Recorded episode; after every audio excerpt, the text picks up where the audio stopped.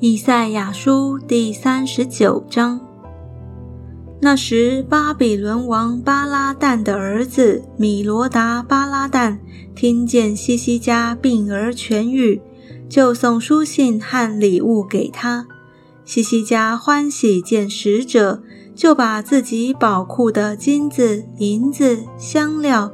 贵重的膏油和他武库的一切军器，并所有的财宝都给他们看。他家中和全国之内，西西家没有一样不给他们看的。于是先知以赛亚来见西西家王，问他说：“这些人说什么？他们从哪里来见你？”西西家说：“他们从远方的巴比伦来见我。”以赛亚说：“他们在你家里看见了什么？”西西家说：“凡我家中所有的，他们都看见了。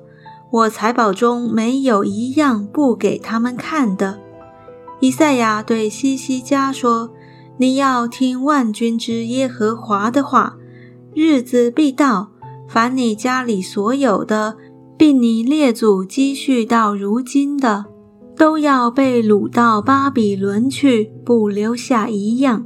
这是耶和华说的，并且从你本身所生的众子，其中必有被掳去，在巴比伦王宫里当太监的。